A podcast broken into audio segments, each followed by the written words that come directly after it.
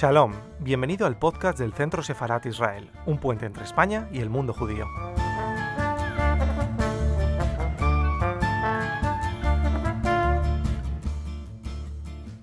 Shalom. Buenos días, buenas tardes y buenas noches a todos los participantes de este curso de ladino de judeo español. Tengo el placer de felicitarvos de la parte de la Academia Nacional de Ladino en Israel. En primero, quiero presentarme.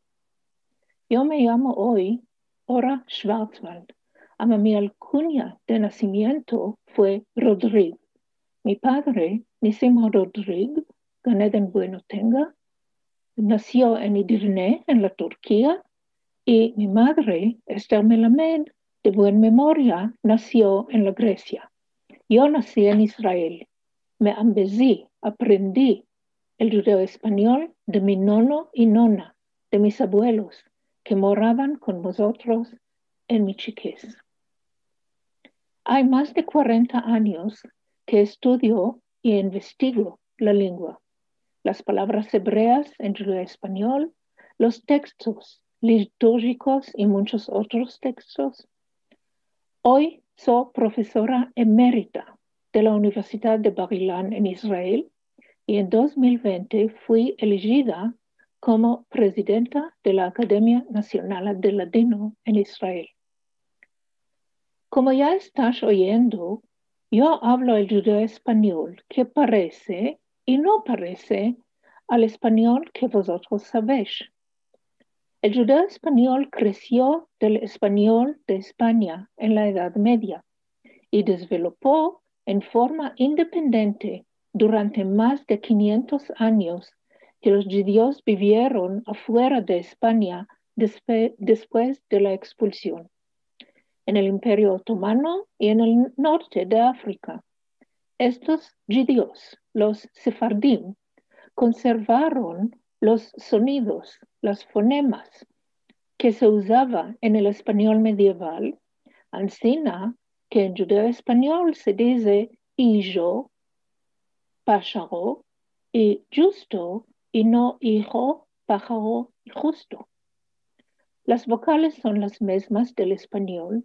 La gramática asemeja la gramática del español y la mayoría de palabras vienen del español.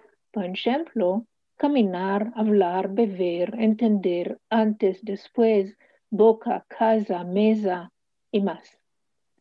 La distancia de España causó que el judeo español desarrolló independiente y formas que existían en el español antiguo, vulgar o dialectal se conservaron en la lengua. Nosotros o mozos es más común que nosotros. Doce y trece son los números 12 y 13 del español moderno. Mucho es mucho. Preto es el color oscuro, que en el español moderno es negro. Ma negro en judeo español es malo. Por ejemplo, la sartén se hizo preta de la freidura. O el mercader se comportó muy negro, muy malo.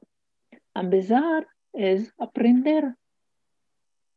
Muchas palabras hebreas existen en el judeo español.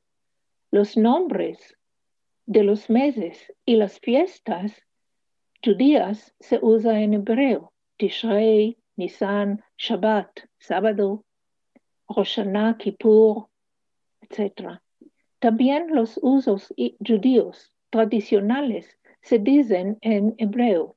El Brit Milá, circuncisión, la Jupá, la boda, el Hatán, novio, el Talé, el Kadish, que es nombre de una plegaria, y más. Unas palabras entraron y se mezclaron con la gramática del español. Desmazalado es un misqueno, el que no tiene mazal, fortuna. Genoso es persona agradable, simpático, de la palabra gen. Darshar o darzar se formó de la raíz hebrea darash, que significa predicar, dar una sermón. El balabai, que es el dueño de la casa, y la mujer, la balabaya, vienen del Baal Habait en hebreo. Otras palabras y formas entraron al judeo español de las lenguas de los países vecinos, del turco, del griego, del italiano, etc. Charshi, el mercado, vino del turco. Musafir, que es visitante, es también una palabra del turco. Cuando comemos, usamos un cuchillo, un pirón, una cuchara y una cucharica. El pirón del griego es el tenedor en español. Ancina entraron muchas palabras de otras lenguas. En aprendiendo una lengua nueva, no se estudia solo el vocabulario y la gramática de esta lengua, sino la cultura, los usos y costumbres de los ladinohablantes la literatura escrita y folclorista, la poesía, las canciones, los proverbios y los romanzos que existen en esta lengua. Los textos en judeo español son muy ricos y variados. La mayoría de las publicaciones estuvieron escritas en letras hebreas hasta la mitad del siglo, siglo XX. Solo de este tiempo adelante empezaron a escribir en letras latinas. Para conocer la lengua y todos sus tesoros, será bueno de conocer las letras hebreas también. La Academia Nacional de Ladino en Israel se formó en 2020 y es una entidad independiente en el cuadro de la Autoridad Nacional del Ladino. Entre sus votos hay de investigar y conservar la lengua. Uno de los medios de conservación es el estudio de esta lengua y su cultura. Hay estudiantes de la lengua en las universidades en Israel y en otros centros en el mundo. Y de vez en cuando la enseñan en unos cuadros informales. Es una alegría de saber que hay quien percuran para el adelantamiento del judeo español. Por esto felicito la iniciativa de abrir un curso internacional para el estudio de la lengua. Quiero regresar los iniciadores de este curso el señor Israel Doncil del Centro Sefarad de Israel en Madrid, el señor Pablo Platas Castillero, consejero de la Embajada de España en Israel, Casa Sefarad de todos los lugares del mundo y, más importante, los maestros y las maestras que van a enseñar esta hermosa lengua de herencia. Antes de escapar, quiero daros a gustar de las palabras de Pirkei Avot, Tratado de los Padres. Hillel el Viejo dijo, el vergüenzoso no ambeza y el severo no enseña. Deseo que todos los estudiantes no serán vergüenzosos y los maestros no serán rigurosos. Ansina que los estudiantes aprenden bien el judeo español. Y otro dicho de, esta, de este tratado. Hay cuatro calidades en los talmidim, en los estudiantes. El que entiende presto y lo pierde presto, sale su premio en su daño. El que entiende con dificultad y lo pierde con dificultad, sale su daño en su premio. El que entiende presto y lo pierde con dificultad es sabio. El que entiende con dificultad y lo pierde presto, esta es mala parte. Vos felicito que todos los estudiantes serán de la tercera calidad. Entienden presto, rápidamente y pierden con dificultad. Ancina serán sabios. Rosita buena a todos. Buen suerte a todos. Gracias. La diversidad de culturas por las que han transitado los judíos sefaradíes ha producido un patrimonio cultural propio que refleja la multiplicidad e interacción de este colectivo con los pueblos donde se establecieron. Esta interacción se manifiesta en la influencia de las tradiciones, costumbres y comidas, la diversidad del arte, de la música y, por supuesto, de la lengua. Y es esta lengua, el ladino, la que nos trae hoy atravesando la historia del derrotero de aquellos judíos expulsados en 1492 por los reyes católicos, sobreviviendo y creciendo a lo largo de más de 500 años. En este curso, Liliana Benveniste abordará las características principales del ladino, esta lengua judía que puede ser bien entendida fácilmente por quienes hablan castellano, con su fonética particular, que guarda muchos elementos del español medieval, conservada por medio de cuentos y refranes, así como por numerosas canciones que constituyen un verdadero tesoro. Les voy a presentar a Liliana Benveniste.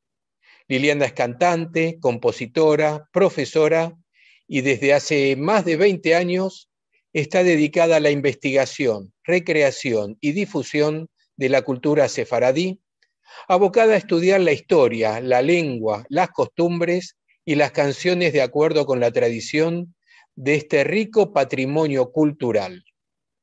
Es miembro de la plataforma Herencia, creada por el Centro Sefarad de Israel, una red global de cooperación en la que los miembros de todo el mundo comparten los proyectos que se realizan en sus países para mantener precisamente esas raíces culturales.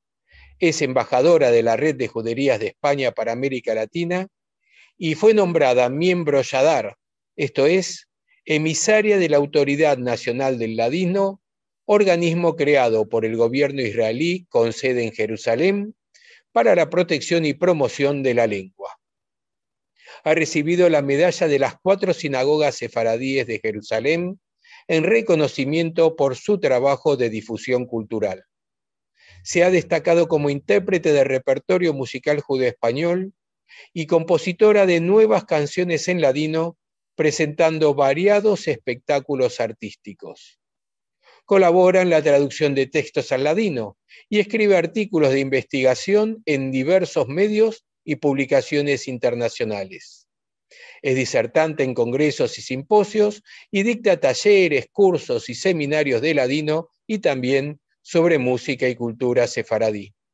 Es vicepresidente del Centro Cultural Sefarad y editora del portal esefarad.com. Con ustedes, Liliana Benveniste.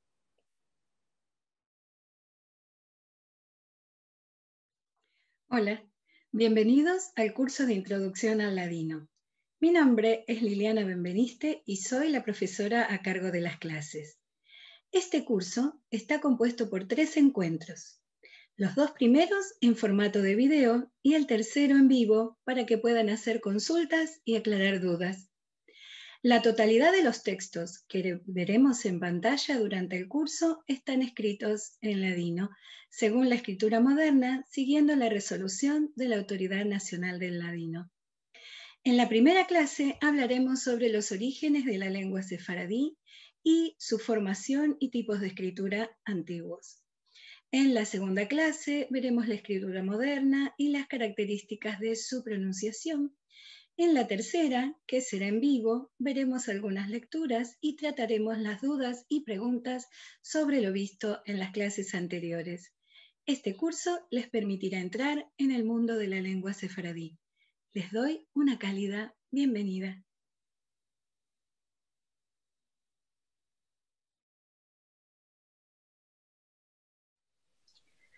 Como dije en la presentación, en esta primera clase vamos a conocer sobre los orígenes de la lengua.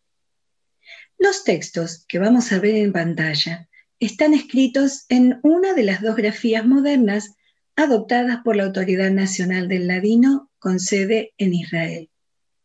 La otra grafía aceptada es el ladino escrito con caracteres hebreos. En un comienzo voy a hablar en castellano y más adelante en el curso estaré ya hablando directamente en ladino.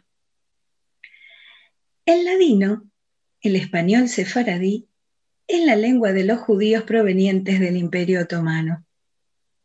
Es una lengua judeo-española, como también lo es la jaquetía, de los judíos de Marruecos, que son eh, parte de lo que llamamos judeo-lenguas, las dos, como el yiddish, el judeo-persa o el judeo-italiano, entre otras. Lo que acabo de decir lo están viendo en la imagen escrito en ladino actual y sonaría de esta manera. El ladino, el español sefardí, es la lengua de los judíos del Imperio Otomano. Es, en junto con la jaquetía de los judíos del Marroco, una lengua judeo-española, y las dos hacen parte de las judeolenguas, como el yiddish, el judeo-persa o el judeo-italiano, entre otras. Para conocer sus antecedentes, tenemos que remontarnos al origen de los hablantes, que son los judíos sefaradíes establecidos en el Imperio Otomano, descendientes de los judíos que vivieron en la península ibérica hasta 1492, año en el que son expulsados mediante un edicto real. La identificación de España, la Hispania romana, con Sefarad, se debe a un comentario bíblico del profeta Abdías, Obadiah en castellano, que habla de los desterrados de Jerusalén que están en Sefarad. El rabí Jonathan Benusiel, durante la época romana, identifica a España con la Sefarad bíblica y a partir de ese momento será habitual en la literatura hebrea postbíblica referirse a la península ibérica con el nombre de Sefarad. Por este motivo, los judíos que habitaron allí tomaron el nombre de sefaradíes. Una gran cantidad de los judíos expulsados se instaló en el Imperio Otomano, cuyo régimen político y administrativo tolerante favoreció la, conservación de las tradiciones, religión y lengua de las minorías que vivieron en su territorio. Aquí vemos en el mapa, en color amarillo, la gran extensión que abarcaba y podemos imaginar la diversidad geográfica y cultural de los pueblos que lo habitaban. El imperio otomano, en su máximo esplendor entre los siglos XVI y XVII, se expandía por tres continentes, el sureste europeo, el Medio Oriente y el norte de África. La lengua hablada por los judíos españoles antes de la expulsión no difería sustancialmente del idioma castellano hablado por la mayoría de la población allí, aunque sí tenía rasgos específicos como es el empleo ocasional de vocablos en hebreo. Antes de la expulsión existía un modo de ladino lo que hoy llamamos ladino calco, que fue una lengua de uso exclusivamente escrito, creada por los sabios judíos en Sefarad para la traducción de textos religiosos. Se escribía con caracteres y gramática del hebreo y el vocabulario era del castellano, por lo cual no era posible utilizarlo para hablar. Otra de las particularidades de esa época era la escritura aljamiada, que es el castellano escrito en letras hebreas o árabes. Y diferente es el caso del ladino actual, que, recordando lo que dije al comienzo, es la lengua de los judíos provenientes del Imperio Otomano. Es decir, que es una lengua creada fuera de la península ibérica. El componente estructural del ladino está basado en cinco lenguas ibéricas. El galaico portugués hablado en la Edad Media, el castellano, el aragonés, el catalán y el andaluz, todos en su versión arcaica. Vamos a hablar ahora de los nombres de la lengua se conocen diferentes denominaciones. Una parte de estas son los términos que los hablantes mismos utilizaban y con los que hacían alusión, por ejemplo, a su origen español. Esto se refleja en las formas español, españolit, español o españolico muestro, castellano viejo, también usaron el eh, sinónimo concerniente al nombre hebreo de España. Por ejemplo, sefaradí, y con esto aludían a la lengua sefaradí que hablaban. Y denominaciones también como judaísmo, yahudís o simplemente judío, jidió, que se referían a la identidad de judíos. Yahudís es la palabra turca que significa judío en castellano. Y finalmente también tenemos la denominación de ladino. Hoy se utiliza también como sinónimo el término judeo-español. Sin embargo, a mi entender, esa denominación también abarcaría la jaquetía entonces sería utilizable en el caso de querer hacer referencia a las dos lenguas que tienen como base el castellano o el español, y no solamente al ladino. Nos encontramos entonces con que hay dos tipos de ladino. El ladino calco, escrito en caracteres hebreos, con gramática del hebreo y léxico castellano, que nunca se habló, sino que era utilizado para oraciones y liturgia. Por otra parte, tenemos el ladino que llegó hasta nuestros días, que se formó después de la expulsión de los judíos de la península ibérica, que tiene gramática del castellano antiguo con evolución propia de fonética y de léxico. Vamos a encontrar en su vocabulario tres características importantes, arcaísmos, hebraísmos y préstamos de otras lenguas. El ladino posee una gran cantidad de vocablos arcaicos en relación con el castellano actual.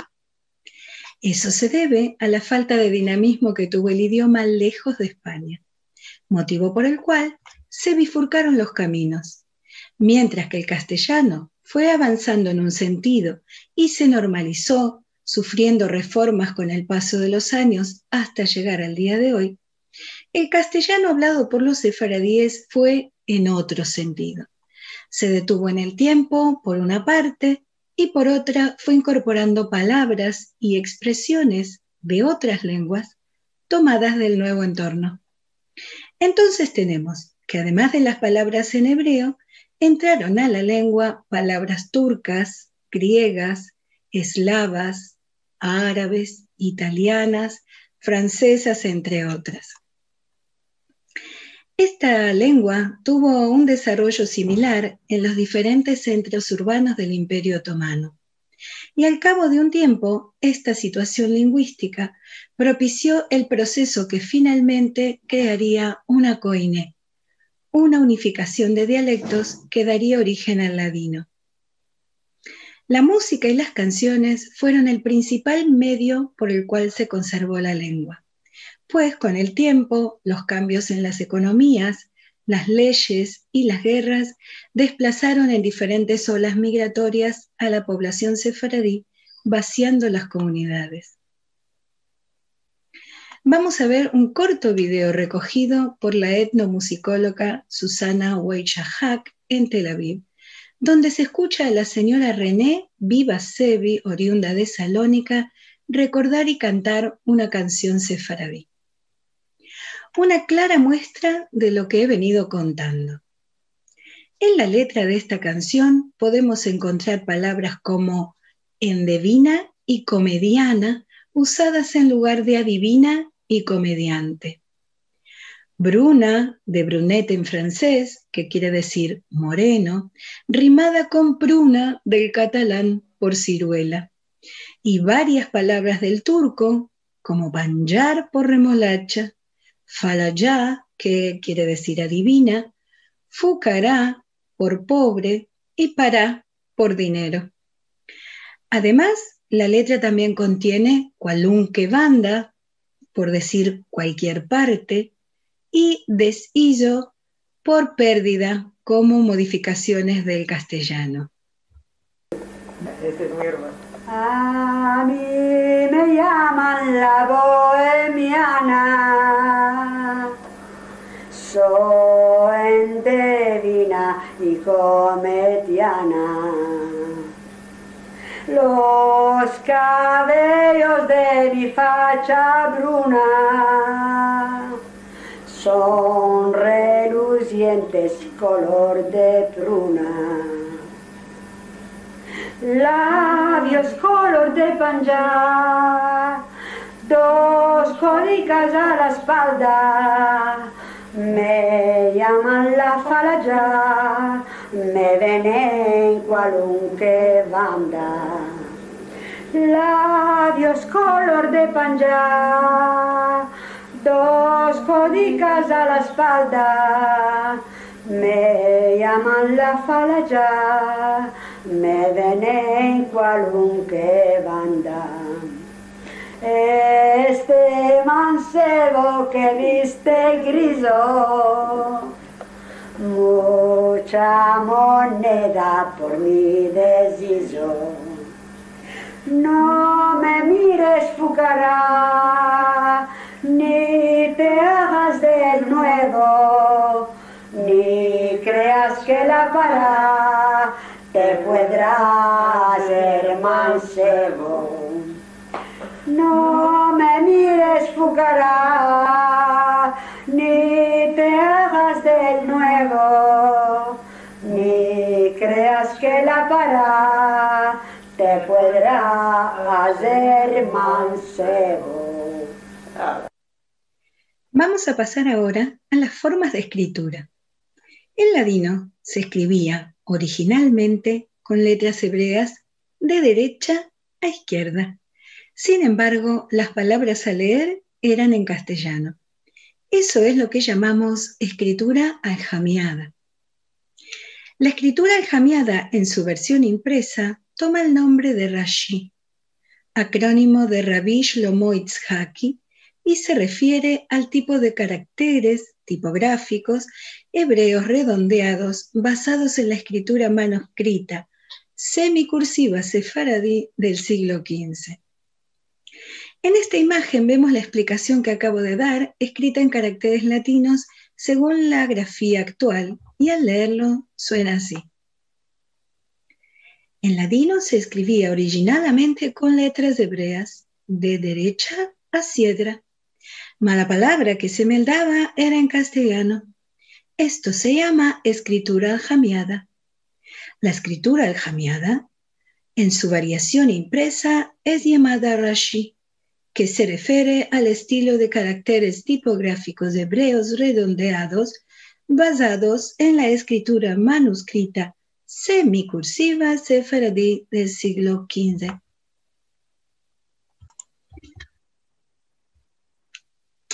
Aquí arriba tenemos una muestra de la escritura Rashi. Se utilizó en su mayoría para la edición de libros litúrgicos y Biblias. Otro tipo de grafía enjameada es lo que llamamos solitreo, usado en forma manuscrita. Justamente por su carácter cursivo, tenía muchas variedades. Podríamos decir que según la caligrafía del escritor. Y los sefaradís de modo entre casa le decían escribir con ganchos. Se utilizaba en los negocios, en la correspondencia diaria mantenida entre comerciantes, en los apuntes familiares y en general en la correspondencia informal. Tras el desmembramiento del Imperio Otomano en 1923, se crea la República Turca, cuya ciudad principal era Constantinopla, hoy Estambul, uno de los más grandes centros judíos de la época. En 1928, Kemal Atatürk, el padre de la República Turca, determina la reforma ortográfica en Turquía que prohibía el uso del árabe, de la escritura árabe, y en su lugar decretó el uso del alfabeto turco en letras latinas. Esto afectó también al ladino y las otras lenguas que se usaban en el lugar, ya que se debió realizar la traducción fonética de la lengua, originando esto bastantes inconvenientes. Cuando se hizo este cambio, para guardar la buena pronunciación, se determinaron diferentes modos según el lugar de residencia. Esto complicó aún más la situación de la lengua, y así nacieron los sistemas de transcripción llamados de tipo Nehama, francés o turco. El de Nehama, que hace referencia al diccionario de Joseph Nehama, es un sistema combinado de escritura francesa y símbolos diacríticos. El llamado sistema francés realiza una transcripción fonética según las reglas del idioma francés. Y el sistema turco difiere de estos dos en que utiliza tres fonemas de la escritura turca. La C, que toma el sonido de y, la C con la cedilla que eh, toma el sonido ch y la S con cedilla que toma el sonido sh. Es decir, la C como una DJ, la C con cedilla como el sonido escrito en castellano formado por el dígrafo CH y la S con cedilla para el sonido SH de nuestra lengua. Como vemos, en esta tabla, en la primera línea, la transcripción fonética de la palabra cuchara según estos tres sistemas. En la cuarta línea vemos la palabra queya, utilizando el fonema S con cedilla, y en la sexta la palabra gente, en la parte turca reemplazada la de J nuestra por una C. Actualmente se utiliza otra transcripción que llamamos AI, que significa aquí Jerusalén, y que vamos a ver más en detalle en la próxima clase. Para la conservación de la lengua tenemos desde el año 1996 la Autoridad Nacional del Ladino y su Cultura, creada en Israel por una ley de la Knesset, el Parlamento israelí con la finalidad de promover, incentivar y ayudar a la creación, a las creaciones nuevas en ladino, al buen funcionamiento de las instituciones que trabajan activamente en el campo de la cultura sefaradí y a estimular la recopilación, documentación y catalogación de la herencia judía, judeo-española, oral y escrita. Hasta el año 2018, el ladino no tenía ninguna institución que se encargara de normalizar el vocabulario ni la escritura, y tampoco un diccionario oficial, que todavía no lo tenemos. El 20 de febrero de 2018, la RAE, la Real Academia Española, en acuerdo con la Autoridad Nacional del Ladino, creó la Academia del Ladino.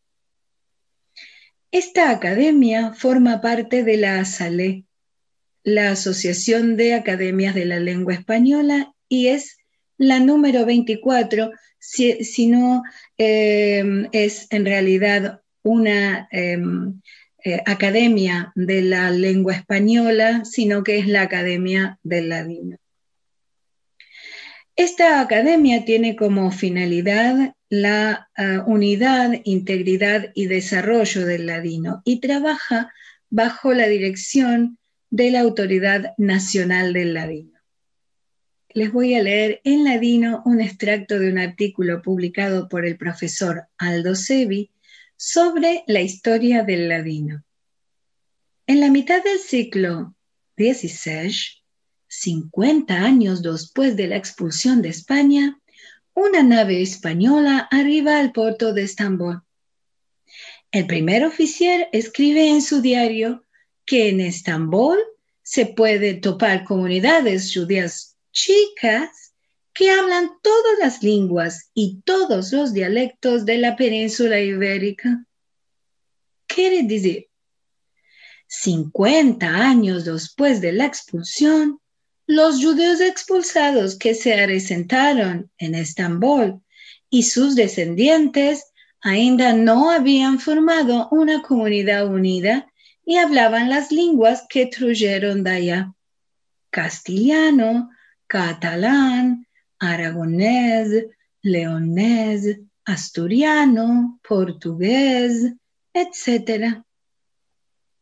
A la fin del siglo XVI, 100 años después de la expulsión, un oficial de la Armada Española que fue tomado prisionero y le dieron permisión a alquilar una camareta ante una familia judía hasta que su gobierno lo redima, él escribe una situación diferente. Todos los judíos en Estambul hablan entre ellos el castellano. Ama es un castellano embellecido. Ahora podemos concluir que el ladino de Estambul empezó a formarse entre 1550 y 1600 del contacto entre todas las lenguas de España y Portugal habladas en la ciudad la comunidad la más grande y la más prestigiosa, siendo la comunidad de los castellanos. Probablemente un proceso semejante afitó en todos los centros sefaradíes en el Imperio Otomano. En cada centro, el peso relativo de las lenguas ibéricas era diferente. Ancina, se empezaron a formar los dialectos regionales del ladino. Los contactos estrechos entre los centros aseguraron la creación de una coine, una lengua común que sobrevivió hasta nuestros días. Ahora voy a continuar la clase hablando en ladino. Tornando al vocabulario, quiero hablarles un poco sobre las palabras que entraron de otras lenguas. Es cosa sabida que los judíos que fueron expulsados de España y se asentaron en los países que hacían aquella época parte del Imperio Otomano, entre ellos Turquía, Grecia, Bulgaria y más, incluyeron gradualmente al español que traían palabras de las lenguas de estos países al seno de los cuales vivían, ayuntadas a las palabras de hebreo que son de uso común en todas las lenguas judías. Vamos a ver ahora algunas de las palabras que entraron del hebreo, del griego y del turco. La cantidad de verbos hebreos que entraron al ladino es grande y mucho más de lo que se refleja en los diccionarios que salieron a la luz hasta hoy en día. Este fato lo podemos verificar simplemente en tomando en mano cualquier libro popular en nuestra lengua, donde encontraremos al hebreo bien tejido en las frases. Quiere decir bien entremezclado. Naturalmente, muchas de las palabras hebreas que usamos en ladino tienen que ver con cuestiones de la religión, de las oraciones y de la vida de la comunidad judía en general.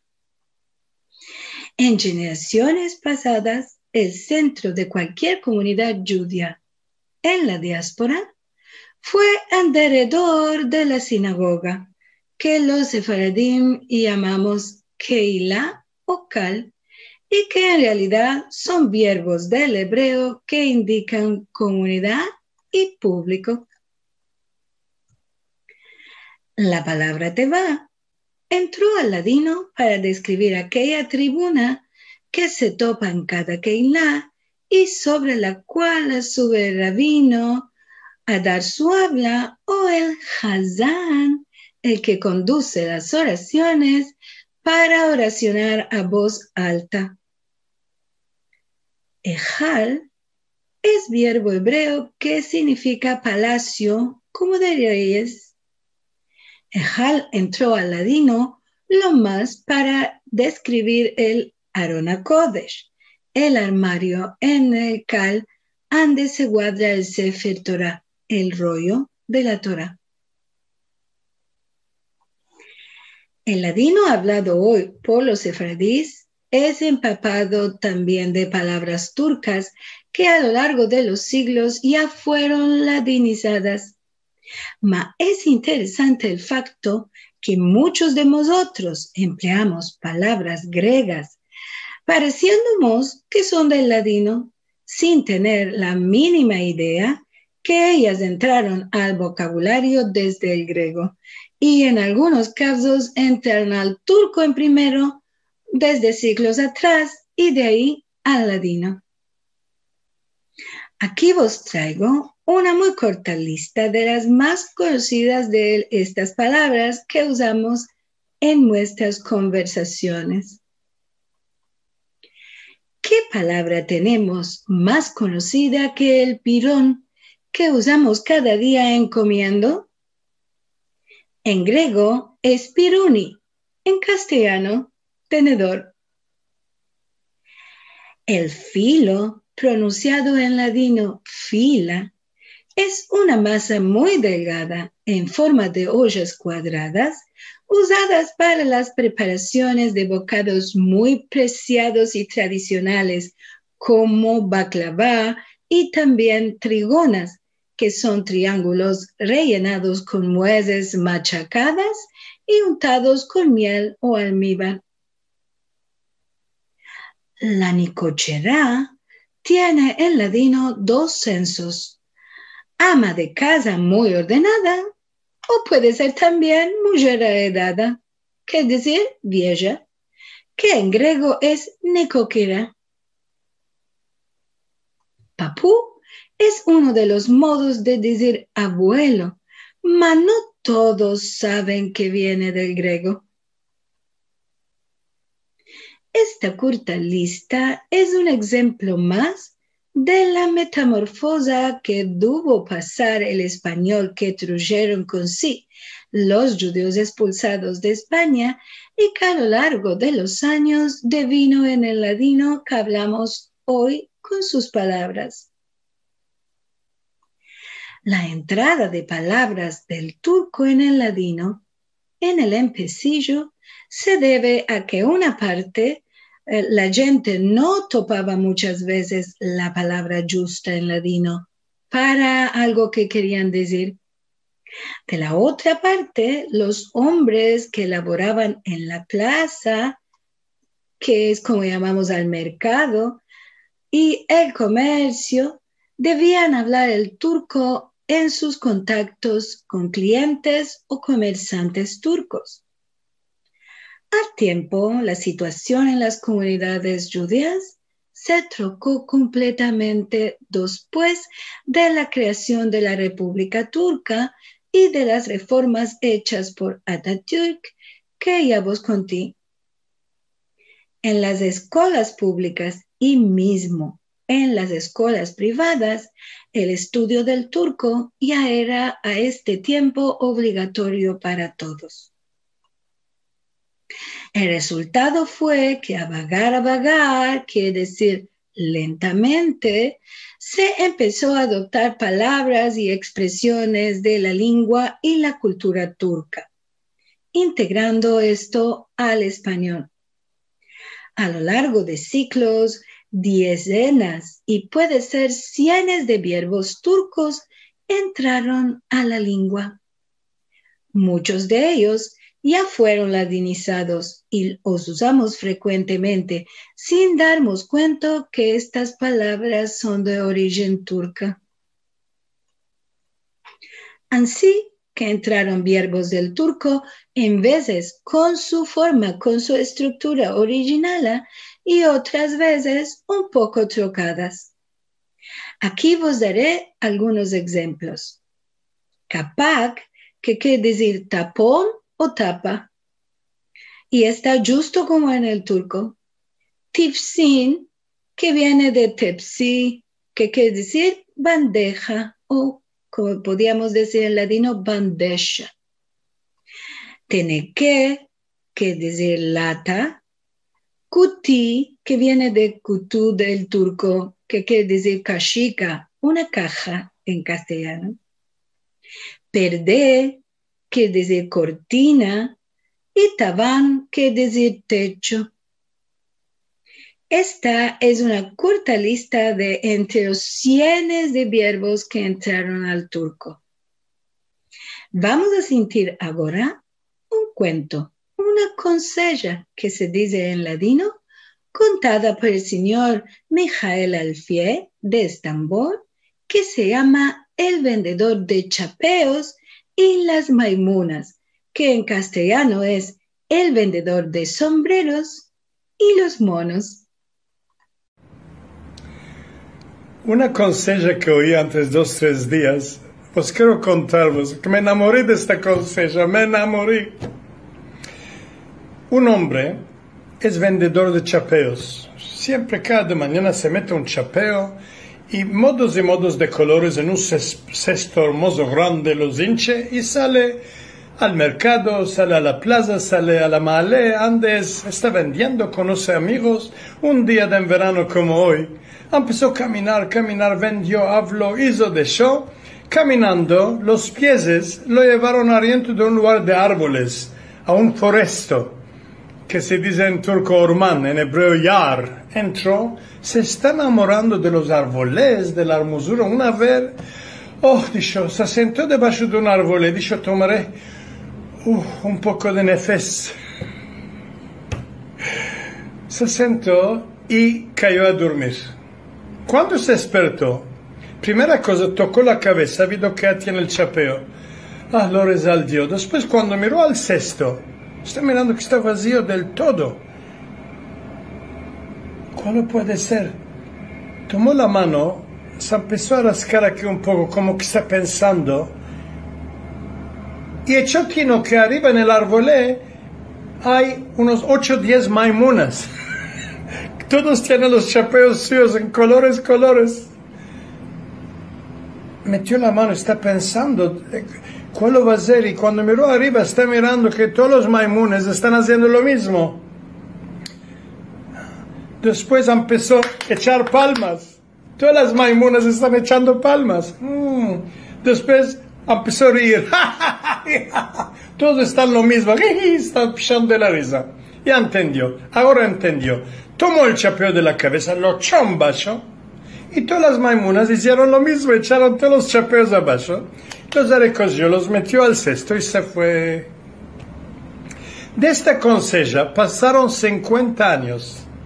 El nieto de este hombre hace la misma cosa, vende chapeos también, San Beso del Nono. Un cesto grande lleno de chapeos y él de mañana mete el chapeo y el cesto lo hinchó de colores, colores de chapeos, salió al mercado, a la plaza a todos los lugares, a los clientes, a los conocidos, y está vendiendo. Y él también, en un día como hoy, empezó a caminar, a poco a poco, de aquí de allá, entró a un lugar, a un foresto, Yar, eh, Orman, entró y se enamoró como de haber, como de árboles, está mirando, se sentó debajo de un árbol y quedó durmiendo. Cuando se despertó, la primera cosa, y metió las manos a la cabeza, oh, lo resaltó el chapeo hasta aquí. Cuando miró al cesto, lo está viendo que está vacío.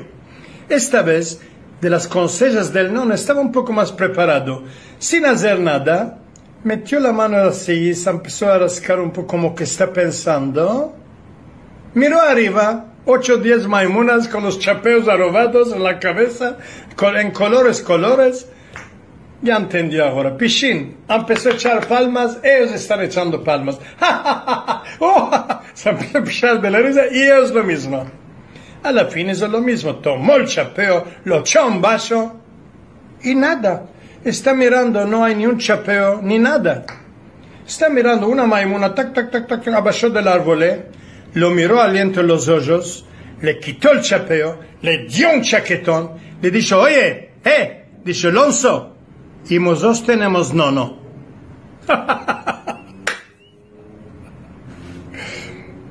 ¿Cómo se pasa todo de generación a generación? Un poco de lo que te contan siempre queda en el tino. Yo me enamoré, yo me enamoré. Espero que os va a placer también al vernos en cerca. Besos de Estambul.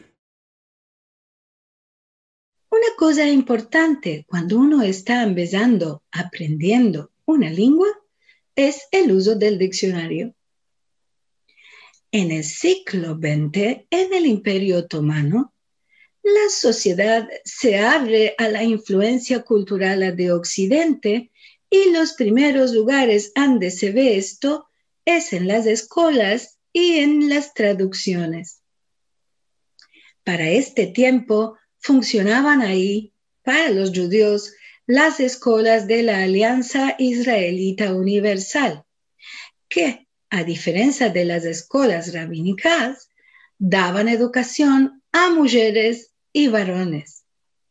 Así que se desarrollaron, se desarrollaron una serie de labores pedagógicos y se estampan, se imprimen manuales de ladino y diccionarios, glosarios, vocabularios y listas de verbos fueron creados por diferentes autores de formaciones también muy diferentes, algunos escritos por investigadores no judíos y otros por sefaradís, tanto aficionados como profesionales. Desde la segunda mitad del siglo XX, con el engrandecimiento del interés por el ladino, se publicaron muchas obras ma una grande parte sin casi ningún valor. De este tiempo, remarco el diccionario de judeo español, el de Joseph Nehama, de 1977, que hoy día es una referencia obligatoria y mismo, aunque no es perfecto, es muy bueno.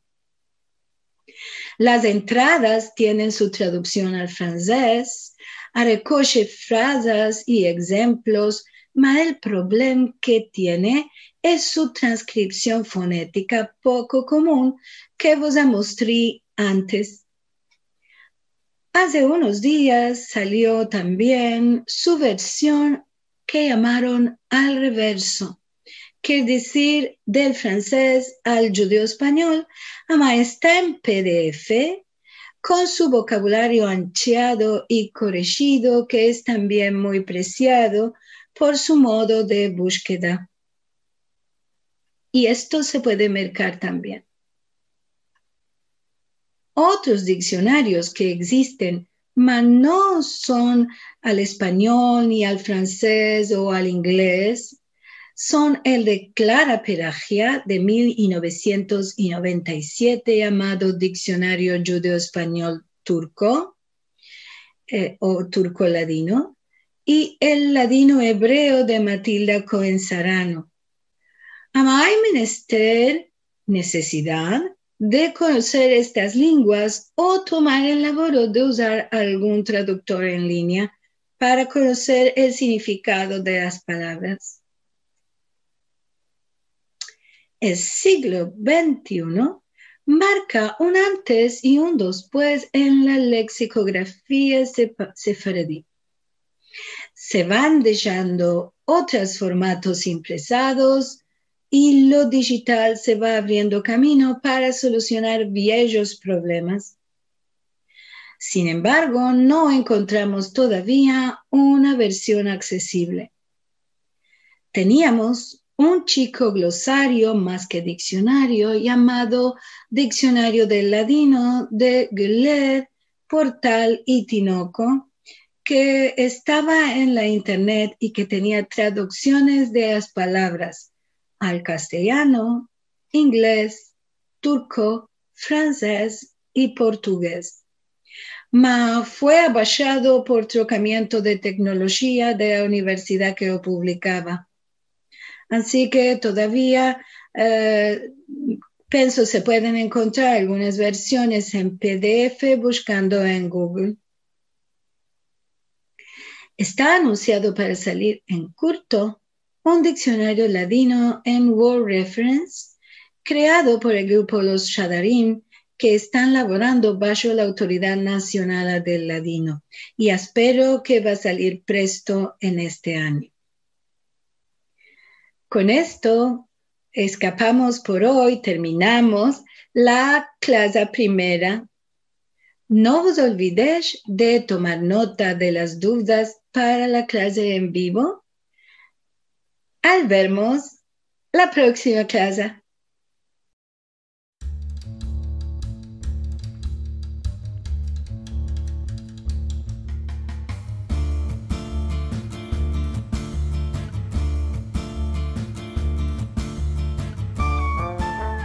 Gracias por escucharnos. Recuerda que también nos puedes seguir a través de Instagram, Facebook y Twitter con el usuario arroba Centro Israel o si lo prefieres en nuestra página web www.sefarat-israel.es.